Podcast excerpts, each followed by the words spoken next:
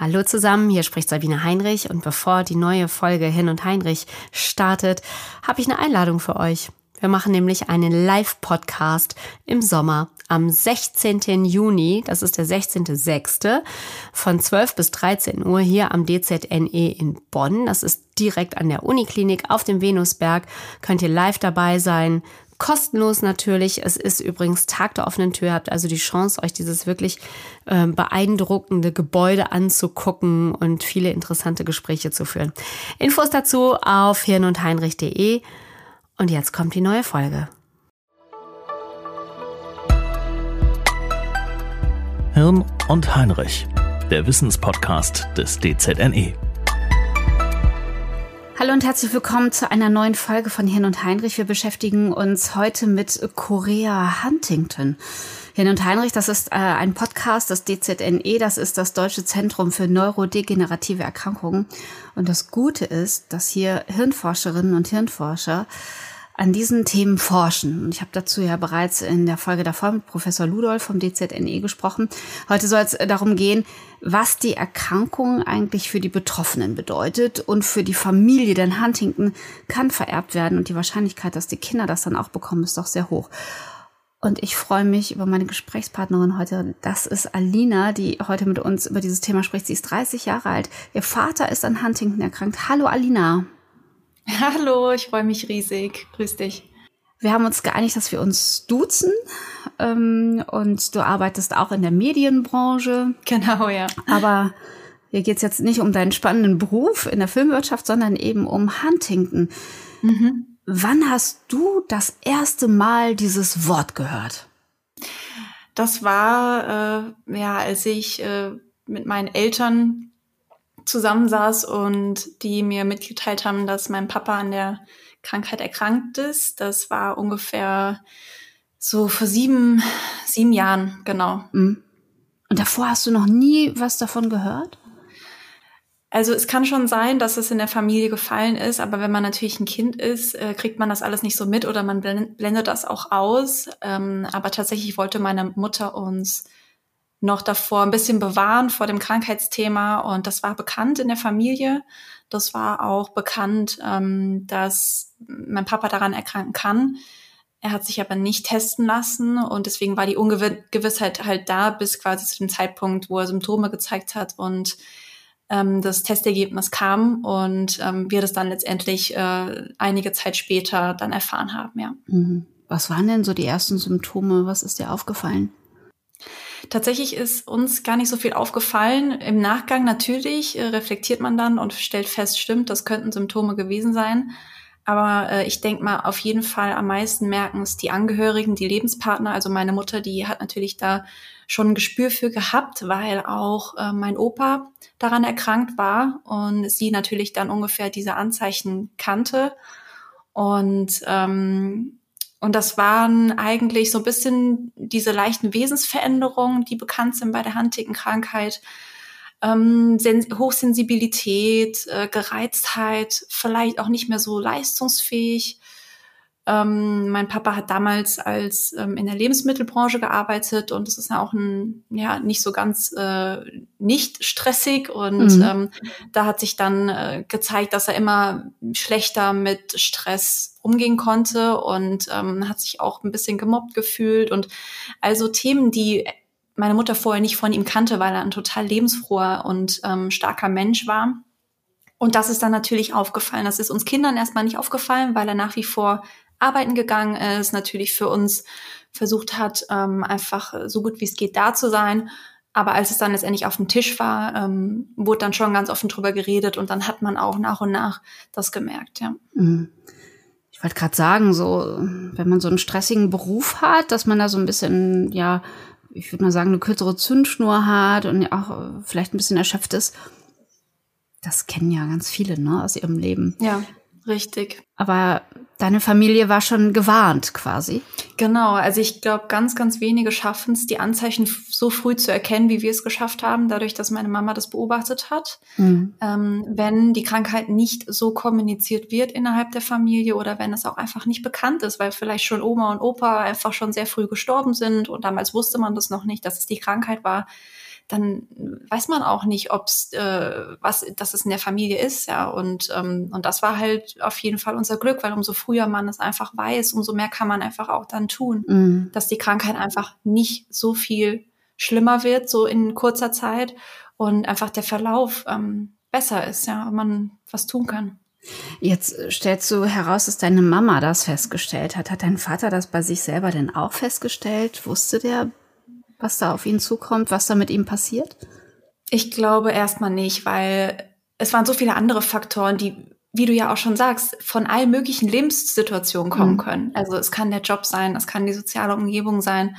Ähm, und deswegen war es für ihn, glaube ich, einfach ähm, eine Zeit lang noch verdrängt, weil er einfach weitermachen wollte. Er wollte mhm. quasi auch sich jetzt nicht damit beschäftigen und, ähm, und ich glaube, dass er selbst es wahrscheinlich auch erst mit der Bewusstsein zusammen mit meiner Mutter gemerkt hat, dass es das sein könnte. Wie geht's ihm heute? Heute geht's ihm, ich würde sagen, den Umständen entsprechend gut. Also er hatte schlimme Phasen, als rauskam, dass er wirklich krank ist. Das hat ihn natürlich sehr, sehr schwer getroffen. Also er war da hoch depressiv zu dem Zeitpunkt und auch nicht mehr den Papa, den, den ich kannte. Und das war das, das war eigentlich die schlimmste Zeit. Und jetzt, so nach, nach sieben Jahren, hat sich das dann, ja, es hat sich in das Familienleben integriert. Ähm, die Akzeptanz ist riesig. Wir, wir ähm, geben ihm das Gefühl, dass er genauso geliebt wird, wie er ist. Und das hat, hat sich auf jeden Fall dann ähm, in ihm auch was verändert. Und heute ist er, lebt er sehr gut mit der Behinderung, mit der Krankheit, mit den Einschränkungen. Mhm. Und da sind wir auch super stolz, weil ich glaube, das äh, hätten wir niemals gedacht, noch vor einigen Jahren, dass, dass wir heute wieder so zusammenrücken und dass er noch bei uns ist. Und ähm, ja. Magst du uns von diesen Herausforderungen für die Familie erzählen? Mm, man hat mit riesigen Ängsten einfach zu kämpfen. Ich meine, als ich erfahren habe, dass, dass er krank ist, war für mich das mein Leben eigentlich wurde zerrüttelt, weil man war irgendwie Mitte 20 und stand mitten im Leben, war vielleicht gerade im Studium und dann kommt so eine so eine Nachricht, mit der man halt niemals im Leben gerechnet hätte. Also wirklich niemals und das und das hat schon uns alle ganz schön zerrüttelt. Also ich meine, natürlich geht man dann auch zu Ärzten und Spezialisten und die versuchen einen dann auch wieder zu beruhigen und trotzdem sind da diese tausend Fragen, tausend Ängste. Wie wird das mal? Schaffen wir das? Kann man das schaffen? Sind wir stark genug dafür? Ähm, kann er das schaffen? Wird er zerrissen? Wird er, werde ich nicht mehr den Papa haben, der er halt war? Und, ähm, und das ist so das, das Schlimmste. Und natürlich dann am Ende, das war aber für mich irgendwie zweitrangig, dass es halt ähm, eine Erbkrankheit ist und genau. dass ich selbst daran erkranken kann. Ja, darüber sollten wir auch sprechen. Die eigene Angst war dir sofort klar, dass es eine Erbkrankheit ist, dass die Wahrscheinlichkeit, dass du dieses Gen in dir trägst, sehr hoch ist? Nein, also zuallererst, als es uns gesagt wurde, mein Bruder und mir, ähm, habe ich das wahrgenommen und auch hingenommen. Ich habe dann auch darüber recherchiert, aber was es wirklich bedeutet und was wirklich eine Erbkrankheit bedeutet und was es bei Huntington bedeutet, das war mir nicht bewusst und es war mir auch erstmal egal, weil ich einfach das mit meinem Papa zu verarbeiten hatte und das für mich an oberster Stelle stand. Und nach einiger Zeit kam das dann, dass man sich natürlich dann ähm, auch versucht hat, damit zu beschäftigen. Und umso mehr man dann, also ich war relativ allein mit dem Thema außerhalb der Familie, ähm, wusste auch nicht natürlich am Anfang, wie kommuniziert man das mit Freunden also Themen, aber dann hm, hat meine Mutter uns letztendlich zur deutschen Huntington-Hilfe ähm, geholt und da gab es dann äh, Treffen, da gab es dann quasi Wochenenden, wo man dann mit Fragen kommen konnte und dann haben Aber sich ist das nicht erstmal total surreal? Also da ja. ist einmal der Papa, der so erkrankt ist, um den man sich irgendwie kümmern muss. Du selber hast ja erstmal gar nichts davon gemerkt, wahrscheinlich, ne? Dann wie, äh, was hab ich denn damit zu tun? Ja, also es ist komplett surreal. Man lebt auch wie in so einer anderen Welt. Also ich habe mich auch wirklich zweigleisig zu meinem eigentlichen Leben gefühlt, bis es dann letztendlich immer klarer wurde. Aber am Anfang war es einfach nur überall Fragezeichen. Und als wir dann bei diesen Treffen waren und man halt sieht, wie halt die Schwersterkrankten leben, wie die Angehörige sind, wie Leute in meinem Alter sind, das, das, das wird nicht besser dann. Also es wird eigentlich noch schlimmer, weil man eigentlich alles äh, vor Augen hat ähm, aber dort ähm, habe ich dann quasi auch mich mit ein paar Gleichaltrigen unterhalten, wo ich dann wirklich verstanden habe, was es eigentlich bedeutet bei Huntington, nämlich dieses 50 Prozent Risiko. Und das ist einfach so viel. Also ich habe gedacht, na gut, mhm. Erbkrankheit, aber dann habe ich ja trotzdem eine Riesenhoffnung, dass ich es einfach nicht bekomme. Aber ähm, wenn man dann die Geschichten der Familien gehört hat, irgendwie fünf Geschwister, davon drei erkrankt, also wie so einfach das sich zusammengesetzt oder irgendwie ein Zwillingspärchen und eine erkrankt. Also es ist wirklich, in jeder Familie hat es jemanden erwischt und das hat mich total geschockt. Damit hatte ich nicht gerechnet und dann, dann wurde es richtig ernst. Also da, da hatte ich auch auf jeden Fall äh, eine, eine depressive Zeit, wo ich einfach nicht wusste, wohin mit diesen ganzen Informationen und wie ich die verarbeiten soll. Dann hast du dich ähm, entschlossen, dich testen zu lassen. Ähm ich meine, man kann ja auch anders entscheiden. Man kann sagen, ich möchte das gar nicht wissen, weil das ist ja, also ich finde diese Abwägung so schwierig. Ja. Wie waren die Überlegungen bei dir? Ich habe natürlich mich mit einigen unterhalten ähm, und trotzdem hätte ich niemals das auf mein Leben irgendwie umrüsten können. Ich, ich wusste überhaupt gar nicht, was ich tun soll.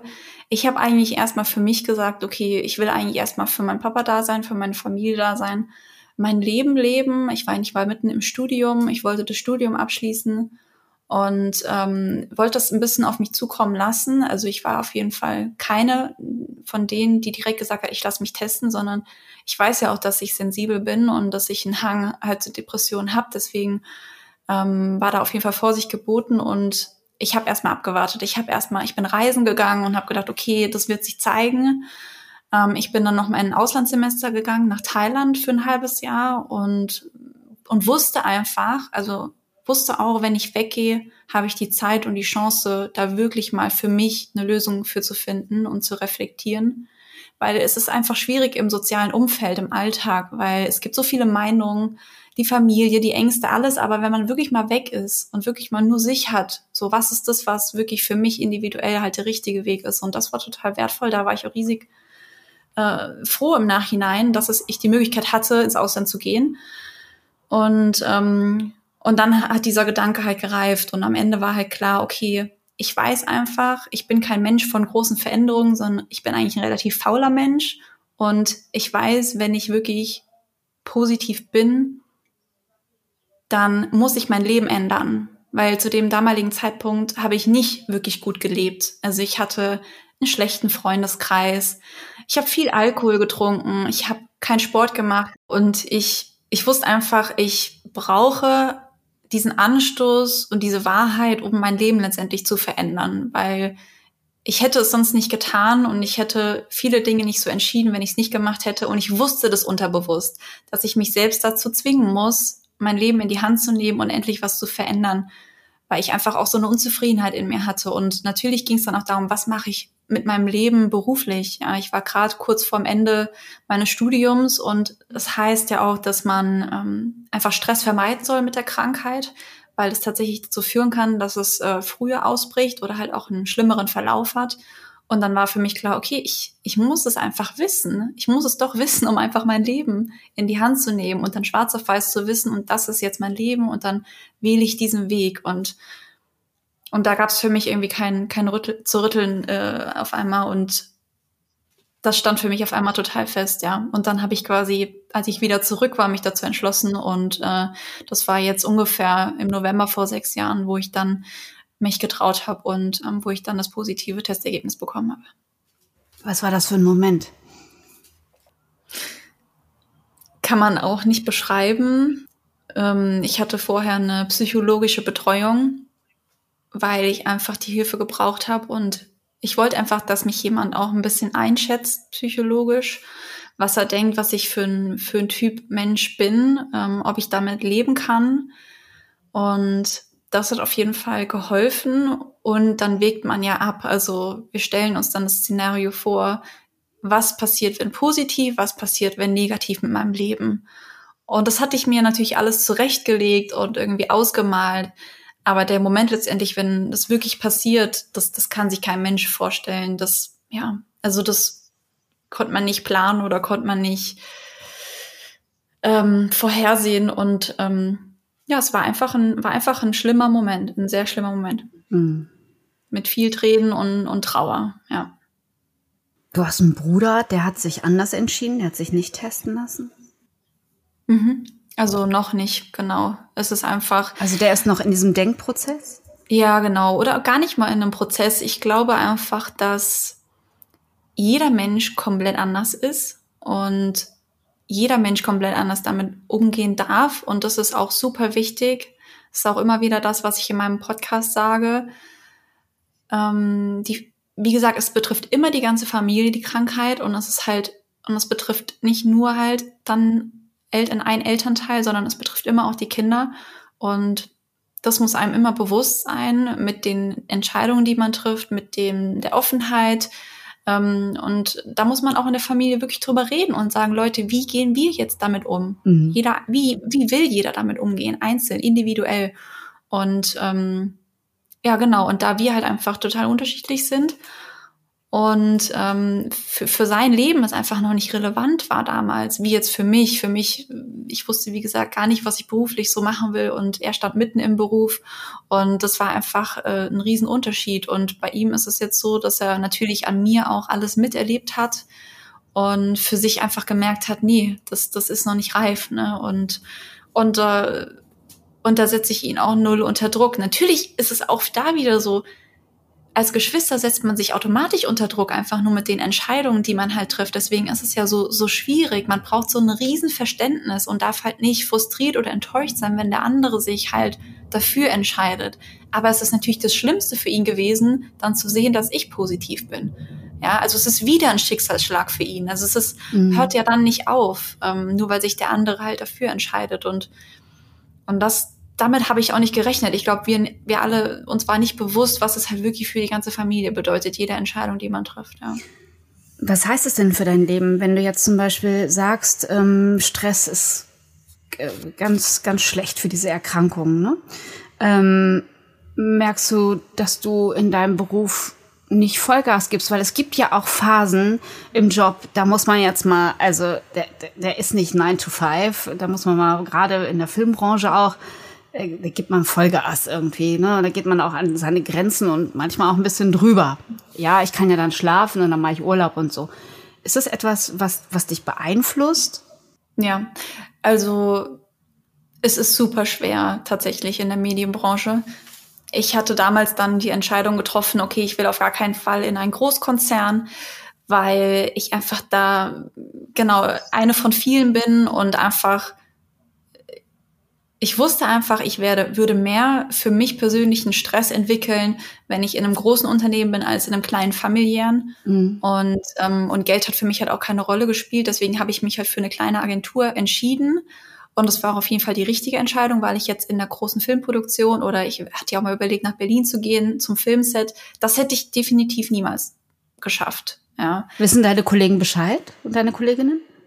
Genau, ja. Also inzwischen weiß jeder Bescheid, ja. Das war natürlich am Anfang nicht so. Ich war am Anfang eine Praktikantin, als ich da angefangen habe. Ähm, total verunsichert, ja, gar nicht, ich wusste gar nicht, wie ich damit umgehen soll. Und das hat sich dann über die Jahre ähm, so entwickelt. Ich bin jetzt seit ja auch fünf Jahren da. Das, das hat sich entwickelt und ich bin äh, total froh, dass es einfach inzwischen so kommuniziert ist und einfach jeder weiß, wie mein Leben aussieht und, und auch Rücksicht genommen wird. Natürlich muss am Ende das Projekt stattfinden und erfolgreich. Ja, und trotzdem, dadurch, dass ich diesen Stempel drauf habe, gehen wir es anders an. Wir gehen nicht mit dem Kopf durch die Wand und sagen, komme was wolle, der Stress ist egal, sondern wir versuchen immer trotzdem den Stress im Team einfach zu vermeiden, so gut wie es geht. Und da habe ich auf jeden Fall auch ähm, zu angeregt. Und das ist auch, äh, ja, das war auf jeden Fall total wertvoll, dass ich das so machen konnte. Ja. Hast du das Gefühl, dass du bestimmte Aufgaben von vornherein gar nicht bekommst oder gar nicht machst? Nee, das gar nicht. Ich glaube, es ist eher, ich meine, ich habe ja trotzdem die Kompetenzen dafür. Ich glaube, es ist eher, wie man die Aufgabe erledigt oder wie man da dran geht. Ja. Mhm. Was bedeutet das für deine Beziehung eigentlich? Du bist jetzt dieses Jahr 30 geworden. Mit Anfang 30 habe ich überhaupt noch gar nicht an Kinder gedacht. Ich dachte, ich habe ewig Zeit. Ich glaube, das ist in deinem Fall nun ganz anders, oder? Ja, natürlich. Also damals war es ja schon so, dass äh, mit Mitte 20 man sich viel Gedanken macht und ähm, genau, ich hatte damals dann auch quasi meinen, meinen ersten richtigen langjährigen Freund, Beziehung. Ähm, der hat das alles mitgemacht. Der hat quasi auch, äh, war auch beim, beim Test dabei. Er wusste alles über die Familie, hat alles äh, von Anfang mitbekommen. und hat äh, ja, ist nicht gegangen, sondern ist geblieben und ähm, war eine Riesenstütze für mich. Also ich bin auch super dankbar. Allein hätte, hätte ich es nicht geschafft. Es ist auch so, dass es wirklich, man braucht einfach ein starkes soziales Umfeld, um halt wirklich gut mit der Krankheit umgehen zu können und auch den Support, ja. Und, ähm, und natürlich waren da tausend Fragen. Also für mich, ich, ich habe eigentlich das, das Kinderthema, das bin ich relativ spät, glaube ich, erst äh, so angegangen, darüber nachzudenken. Aber trotzdem war für mich so, mein Gott, ich, ich will auf gar keinen Fall diese schlimme Krankheit weitergeben. Das war so eigentlich der, der erste Gedanke. Also ich will auf keinen Fall diese schlimme Krankheit weitergeben. Ähm, aber ich hatte natürlich jetzt noch keine Lösung dafür. Für mich war klar, okay, ich will jetzt auch nicht in den nächsten zwei Jahren schwanger werden oder eine Familie gründen. Deswegen war es einfach auch noch nicht so relevant.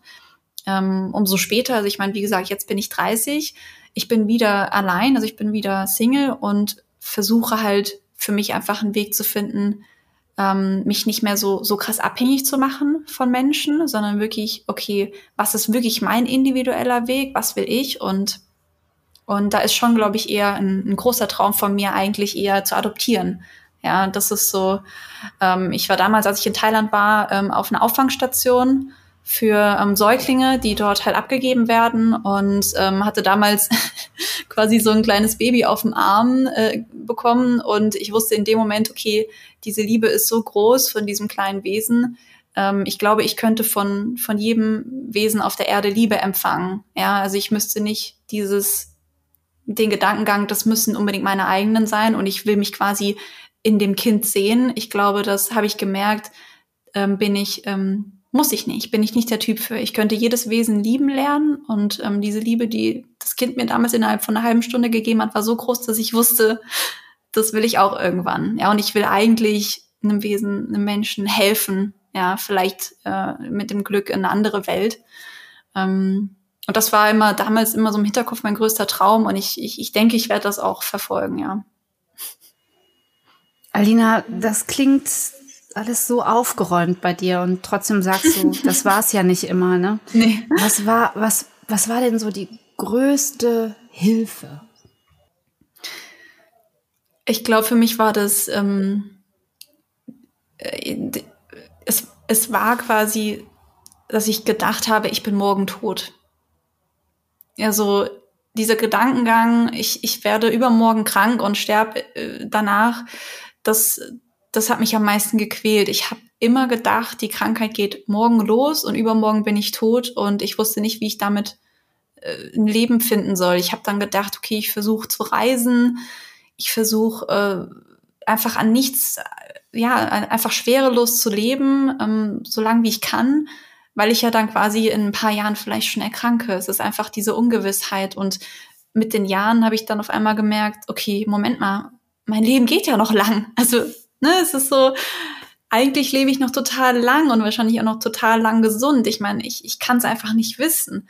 Und ich glaube, dieses Schwarzmalen und dieses, ähm, das ist halt das, was mich, äh, was mich fast umgebracht hätte. Sondern auf einmal, bis ich gemerkt habe, okay, ich, ich bin eigentlich gar kein Opfer von der Krankheit, sondern ich, ich kann eigentlich aktiv dazu entscheiden, wie ich mein Leben lebe und das als Chance sehen, ja, und, und da mein ganzes Leben verändern. Das, das ist einfach, ich habe gedacht, die Krankheit beherrscht mein Leben und, und wird mich beherrschen und wird mich kaputt machen, bis ich verstanden habe, dass du, du selbst einfach den Hebel in dir finden musst und das ändern kannst, dein Leben. Ja, und dich selbst auch. Und ja, das war, glaube ich, so, so, so ein Riesenpunkt, diese innere Stärke zu bekommen und zu finden, die ich heute immer noch nicht zu 100 Prozent habe. Ich arbeite immer noch heute genauso wie die letzten Jahre an mir und reflektiere viel und, und entwickle mich weiter.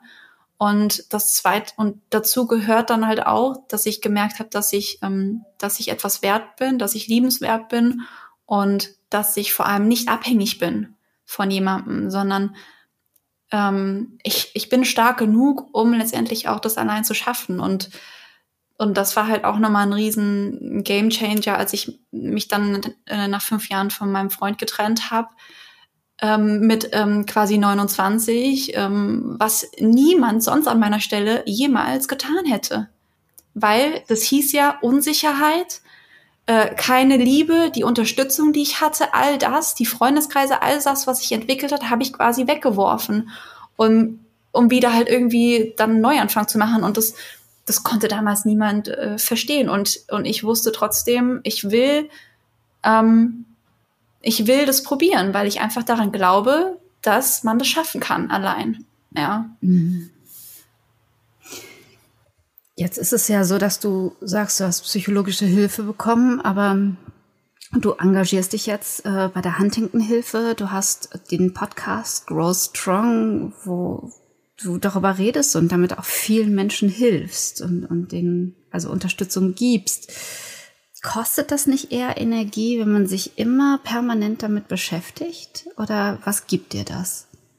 Ja, tatsächlich kostet es so viel Energie, ja. Ähm, ich habe auch lang da damit, also ich habe lang auch daran äh, darüber nachgedacht, was ich, äh, was ich damit anfangen soll mit diesem Gedanken, dass ich eigentlich vielleicht äh, diesen Podcast gründen will. Ähm, ich habe wie gesagt viele Jahre verdrängt und habe mich nur mit mir beschäftigt und letztendlich gemerkt, okay, erfüllt mich nicht.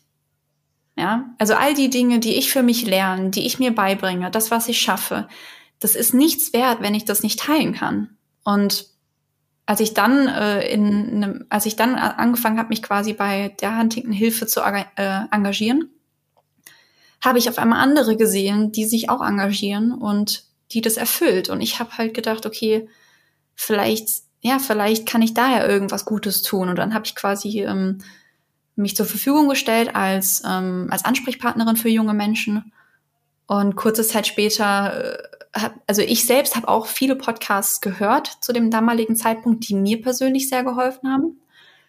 Und dann äh, war quasi die Frage, okay, ich erstens mal, ich bin in der Medienbranche, ich, ich weiß, dass ich sprechen kann, ich weiß, dass ich das Know-how habe, sowas umzusetzen. Also es ist für mich, das Technische ist für mich gar kein Hindernis gewesen, sondern mehr das darüber zu sprechen. Und letztendlich habe ich dann damals bei meinem Chef also ich habe es in der Firma quasi erzählt, so ein bisschen von meinen Träumen da, dass ich irgendwie das damit rausgehen will mit meinen ganzen Erfahrungen. Und damals war ja Corona, das war genau da, wo Corona angefangen hat. Das heißt, ich habe Kurzarbeit gehabt und hatte natürlich viel, viel mehr Zeit. Und eines Tages stand dann mein Chef vor der Tür äh, und hat mir ein Päckchen vor die Tür gelegt und dann, damals war ja noch Corona, haben wir durchs Fenster irgendwie gewunken und er hat gesagt, hier, Alina, ähm, du hast jetzt die Zeit, äh, trau dich, viel Spaß damit. Und dann war das halt mein, mein Mikrofon. Ja. Oh. Wie gut. Und dann war Klassiker, okay, jetzt komme ich nicht mehr drum herum. Ich habe schon so vielen Menschen erzählt und alle finden es toll, also muss ich es irgendwie einfach jetzt angehen und muss es umsetzen. Und auch das war wieder so ein Beweis an mich selbst, dass ich es halt schaffen kann, wenn ich mich dran setze, ähm, weil ich da auch selbst an, an mich nicht geglaubt habe. Und ja, genau. Und dann habe ich es gemacht und äh, einfach ins Blaue rein, ohne viel Vorbereitung, ähm, weil ich einfach wusste, okay, entweder es hören halt Menschen oder nicht und entweder ich kann jemandem helfen oder nicht. Aber ich hatte nicht die Zeit dazu, mir super viel Gedanken zu machen. Deswegen es steckt auch kein Riesenkonzept dahinter. Die Folgen sind so, wie ich einfach bin. Die ähm, jedes Mal, wenn ich Energie habe und wenn ich über ein Thema reden möchte, dann nehme ich das Mikrofon. Und das kann auch mal Monate oder Wochen dauern. Also ich mhm. gebe mir auch den Druck nicht mehr. Am Anfang habe ich gesagt, ich will einmal die Woche oder alle zwei Wochen eine Folge veröffentlichen. Heute bin ich so, okay, vielleicht alle acht Wochen, weil ich einfach die Kraft auch dazu brauche, mhm. ja, weil es wirklich gerade neben dem jetzt wieder Vollzeitjob, ist es wirklich sehr schwer. Und trotzdem, wenn ich, sobald ich fertig bin mit einer Folge, ähm, irgendwie nachts um 12 Uhr, habe ich einfach diese Riesenerfüllung, dass ich jetzt wieder wenigstens einem Menschen helfen konnte dabei. Was hat das Ganze eigentlich für das Verhältnis zu deinem Vater mit euch gemacht? Fühlt ihr euch auf eine andere Art und Weise verbundener oder ja, was, was, was hast du für eine Verbindung zu deinem Papa? Mhm. Eine ganz intensive. Also das war, ich war schon immer auch ein Papakind auf jeden Fall, ähm, aber er hat ja auch viel gearbeitet und ich weiß nicht, aber ich, ich, ich finde ihn einfach wahnsinnig äh, toll und er ist, ist so ein lebenslustiger Mensch und kann viel über sich selbst lachen und das ist so wertvoll. Und ähm, es hat super viel verändert, war ich war von, von Grund auf, glaube ich, gar nicht mal so der familiäre Mensch. Also ich habe viel mein Ding gemacht, ich bin, äh, habe viel im Ausland gelebt und ähm, wollte eigentlich nie wieder so zurück. Ähm, und jetzt äh, ziehe ich tatsächlich in zwei Wochen wieder zurück nach Hause. Ähm, es ist eigentlich ganz witzig, weil ich einfach gemerkt habe, okay, ähm, wenn ich da bin oder wenn wir alle zusammen sind, dann können wir wachsen und dann können wir uns gut tun, wenn das jeder möchte. Und bei uns war es halt so, dass, dass wir alle aufgezeigt haben, ja, es ist viel Arbeit und wir müssen uns jetzt damit beschäftigen, aber wir wollen halt den Fortschritt und wir wollen eigentlich die Liebe und den Zusammenhalt und, und nur dann können wir es halt schaffen so und ähm, und es wurde besser und es wurde toller und wir unterstützen meine Mama und und sie unterstützt uns und natürlich wäre mein Papa ohne sie auch gar nichts mehr, weil sie halt einfach alles für ihn macht und alles für ihn möglich macht. Ja, ich meine, sie managt sein komplettes Leben, ähm, sie zieht ihn an, sie muss äh, mit ihm duschen gehen und all so Sachen. Das sind ja, sie ist ja eine Pflegende und ähm, und das ist einfach wahnsinnig. Und das, das bewundern mein Bruder und ich natürlich, ja. Und das lässt uns natürlich auch irgendwie ähm, gibt uns auch die Sicherheit, dass wir einfach äh, diese Stärke einfach auch haben, ja, in der Familie. Was möchtest du jetzt zum Ende dieses Gesprächs Familien ganz dringend mit auf den Weg geben? Offener zu sein und nicht nicht so Angst davor zu haben, was vielleicht die Familie ähm, denken könnte über die eigene Meinung, sondern wirklich zu verstehen, wenn ich mich gut einbringe und wenn ich mich verändere zum Positiven, dann kann ich alle mitreißen. Egal wie, wie man denkt, die Familie zersplittert, wenn man, wenn das mit der Krankheit rauskommt und es tut sie vielleicht auch erstmal. Und ich habe gedacht, das war's. Also ich hätte niemals gedacht, dass es sich wieder alles zusammenfügt. Aber ich habe gemerkt, wenn man selbst was tut und wenn man selbst all die Liebe und Fürsorge reingibt und die Aufmerksamkeit, dann kann sich's wieder wirklich verändern und man kann zusammenwachsen. Mein Bruder und ich hatten, wie gesagt, nie ein enges Verhältnis und heute haben wir das und das, ja, das, das möchte ich mitgeben, einfach ähm, vor allem sich die Zeit zu nehmen in dem, in dem schwierigen Alltag, der immer voll ist mit irgendwie Arbeit und Trubel und das Thema ist schlimm und wenn man sich damit beschäftigt, dann kostet das super viel Energie, aber ich glaube, das ist einfach das, was ich mitgeben kann. Ich, das Beste, was ich machen konnte, war die Energie und Zeit mir zu nehmen, um wirklich auch, ja, jetzt so positiv damit leben zu können. Dann möchte ich an der Stelle natürlich nochmal deinen Podcast empfehlen, Grow Strong. Alina, herzlichen Dank für dieses offene Gespräch ja. und ähm, ich danke. Ich wünsche dir alles, alles Gute und alles Liebe. Ganz herzliche Grüße an deinen Papa und an deine Familie. Dankeschön. Ja, Korea Huntington, eine Erbkrankheit, die eben nicht nur Menschen zu schaffen macht, die betroffen sind, sondern auch da wieder, wie so oft in diesem Podcast, es ist ein Thema für die ganze Familie. Und ähm, wir haben jetzt gerade von Alina gelernt, dass es äh, um eine Entwicklung geht und äh, dass man am Ende wirklich da so zusammensteht. Hirn und Heinrich, ein Podcast vom DZNE, das ist das Deutsche Zentrum für neurodegenerative Erkrankungen. Ich freue mich total über Kommentare und über Anregungen von Ihnen. Schreiben Sie uns gerne, unterstützen Sie uns auch gerne. Ähm, Hinweise dazu finden Sie auf unserer Seite dzne.de. Herzlichen Dank fürs Zuhören. Bis ganz bald. Ich bin Sabina Heinrich. Tschüss.